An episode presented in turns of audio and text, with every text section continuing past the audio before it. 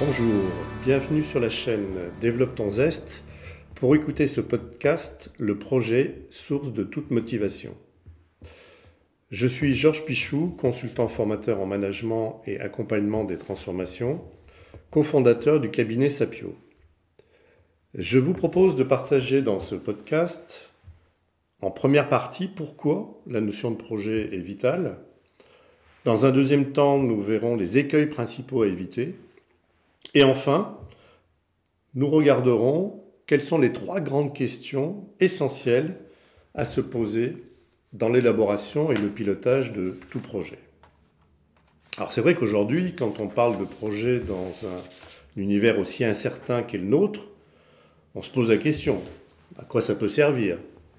Et pourtant, chacun d'entre nous se dit, qu'est-ce que je veux faire aujourd'hui? Qu'est-ce que je veux faire demain? Comment est-ce qu'on va s'en sortir? Qu'est-ce qui se passera après, etc. etc. Vous écoutez euh, sans doute euh, tous les prévisionnistes, tous les journalistes, tous les politiques qui se perdent en conjectures et sur les possibilités ouvertes devant nous. Tout est possible, toutes les prévisions, de la pire à la meilleure, sont sur la table. Alors est-ce que ça va engendrer des replis sur soi, de la solidarité, de la coopération, de l'isolement, là encore, personne ne peut vraiment le dire. Alors vous me direz donc, euh, par rapport au sujet qui nous intéresse, pourquoi bâtir des projets dans des temps aussi incertains avec ces moments qui sont, comme on dit très souvent, plutôt anxiogènes? Alors en premier temps, comme je vous le disais, la première chose à voir, c'est que la notion de projet est vitale. Hein, le projet, c'est le moteur de la vie. Naître, grandir, mourir est un projet en soi. Il est quasi inéluctable. En revanche, si nous ne prenons pas notre projet en main, ce sont les événements qui nous ballotteront et, quelque part, nous laisseront amers. Quand je rencontre mes clients, euh, les participants dans mes formations, il y a une chose que je retrouve toujours difficile à dépasser avec eux, avec euh, certaines des personnes que je rencontre, c'est l'amertume. L'amertume nous renvoie au passé euh, qui est par définition derrière nous et sur lequel on, ne peut rien faire. On ne peut rien agir. Alors en tirer les conséquences, euh, bâtir son expérience, bien sûr, mais c'est pas ça qui va nous permettre de vivre le moment présent et surtout d'accomplir euh, ce que l'on souhaite pour le futur. Donc se tourner vers euh, le projet, ce n'est pas simplement une question de prévision, mais plutôt une question de projection. Ça veut dire quoi? Ça veut dire qu'aujourd'hui, on vous dit on peut rien prévoir, donc on ne fait pas de projet. Eh bien non. C'est bien le contraire. Moins on peut prévoir, plus il faut projeter. Un humoriste euh, il y a quelques années disait Ceux qui ne savent pas où ils vont sont surpris d'arriver ailleurs. Hein, il s'appelait Pierre Dac. Hein, c'est une génération bien avant la plupart d'entre nous qui le connaissaient. Et derrière cet aspect, il y avait bien cette notion que euh, on, on ne maîtrise rien et on est l'objet des événements si on n'est pas en projet. Le projet est vie, énergie. En soi-même, il produit une dynamique qui permet à l'individu, comme au collectif, de canaliser, d'utiliser son énergie de manière efficiente. Le projet, on pourrait le dire, euh, fabrique de la motivation de façon endogène. Littéralement, quand vous êtes en projet, vous êtes en motivation. Quand vous n'êtes pas en projet, vous êtes en danger de démotivation. Regardez d'ailleurs euh, dans votre quotidien, dans les moments de doute, que nous traversons tous, dans les moments d'interrogation euh, plus ou moins profonde, combien on a du mal à réaliser la manière de dépasser ces moments de doute. Si vous vous mettez en projet, à ce moment-là, vous ouvrez un champ des possibles, vous ouvrez de la dynamique et vous ouvrez donc une possibilité de mouvement. Depuis 25 ans que j'accompagne les entreprises, comités de direction et managers dans la conduite des transformations qu'ils vivent, je constate de tout part que tout part de ce que l'on veut et pourquoi on le veut. La vision portée par tout responsable est une nécessité absolue de tout temps et en particulièrement, euh, particulièrement dans les temps difficiles. La vision entraîne la mobilisation et la cohésion collective. Bien évidemment, ça ne suffit pas, il faut aussi que les étapes de mise en œuvre se font et se fassent en co-construction. Chacun doit être acteur du projet dans lequel il trouve son propre sens, son propre projet. C'est vraiment là-dessus que, euh, on le verra aussi sur d'autres podcasts que je vous conseillerais à écouter par la suite, que c'est des éléments fondamentaux pour avancer ensemble. Il s'agit donc de savoir quel changement on souhaite, et pour cela, ça se fait avec euh, les équipes dans l'entreprise, avec euh, les partenaires et fournisseurs euh, dans l'environnement de l'entreprise.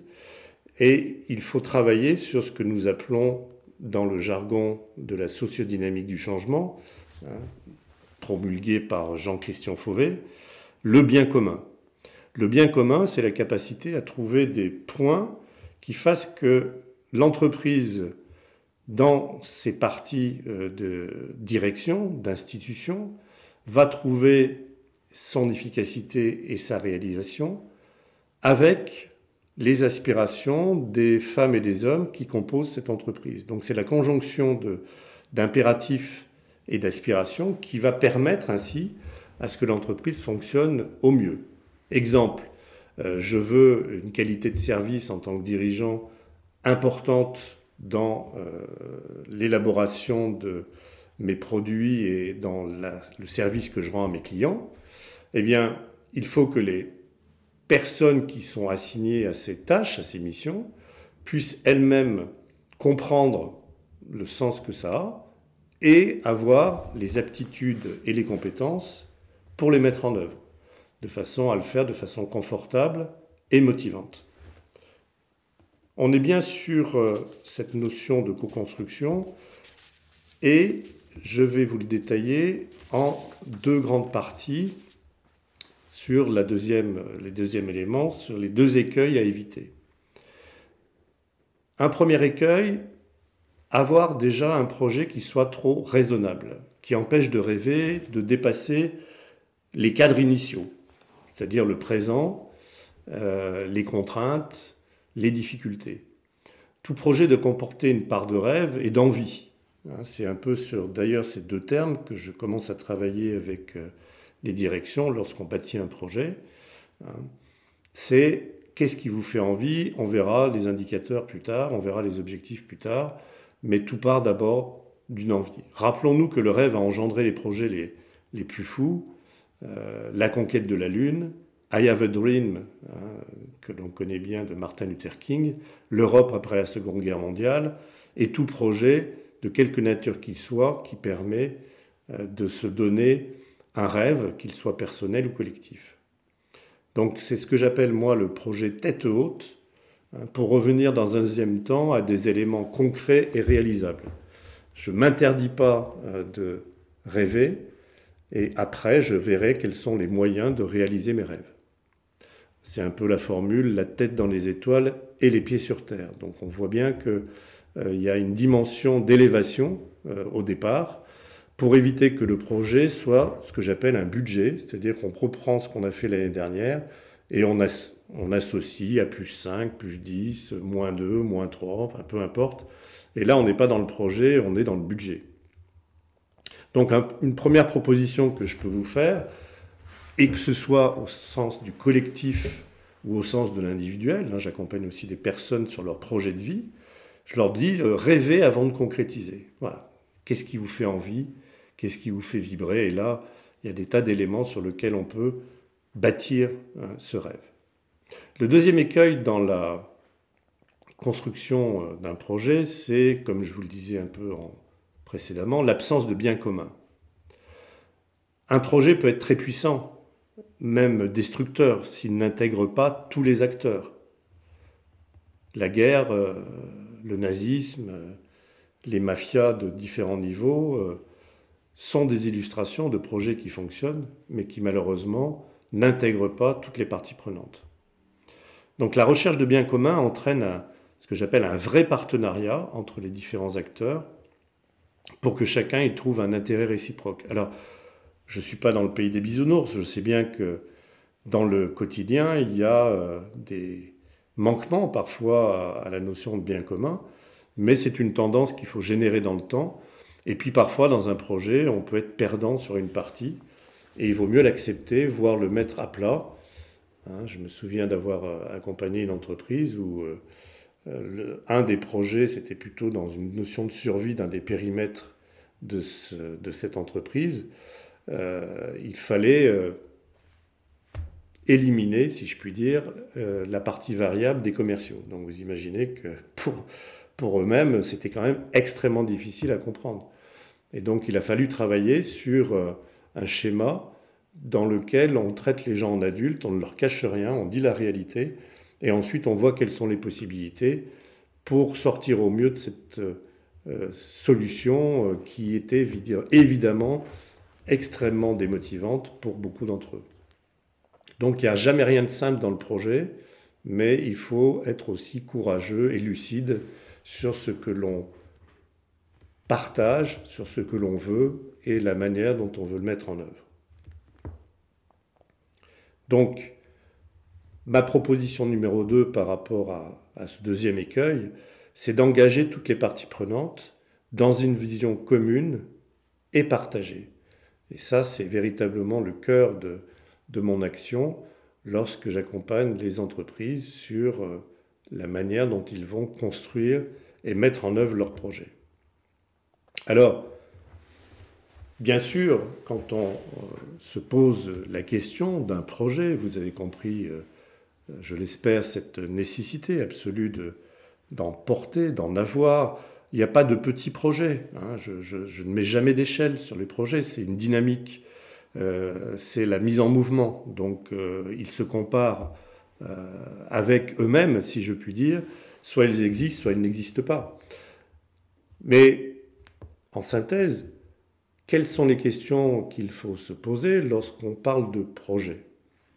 Eh bien, pour pasticher un peu Simon Sinek, que certains d'entre vous connaissent, euh, je dirais que les trois questions, et je le dirai en français, hein, puisqu'on est en France, euh, à se poser sur tout projet, c'est pourquoi, combien et comment. Et effectivement, euh, souvent, aujourd'hui, on est très attiré dans le monde de l'entreprise par le combien. Donc c'est pour ça que je vous disais au départ, je reviens souvent sur le pourquoi, parce que le combien n'est que la conséquence du pourquoi on veut les choses. Euh, donc à chaque étape de ces questions, pourquoi, combien et comment, il existe des méthodes, des outils, des manières de faire qui permettent d'y répondre correctement. N'oublions pas aussi quelque chose qui est essentiel quand on parle de projet, c'est pour éviter d'être velléitaire et de projeter sans mettre en œuvre, c'est euh, le pilotage que je mettrai au niveau du projet. J'ai défini pourquoi je veux les choses, combien je veux, comment et qu'est-ce que je vais faire. Ben maintenant, il va falloir que je le pilote dans le temps.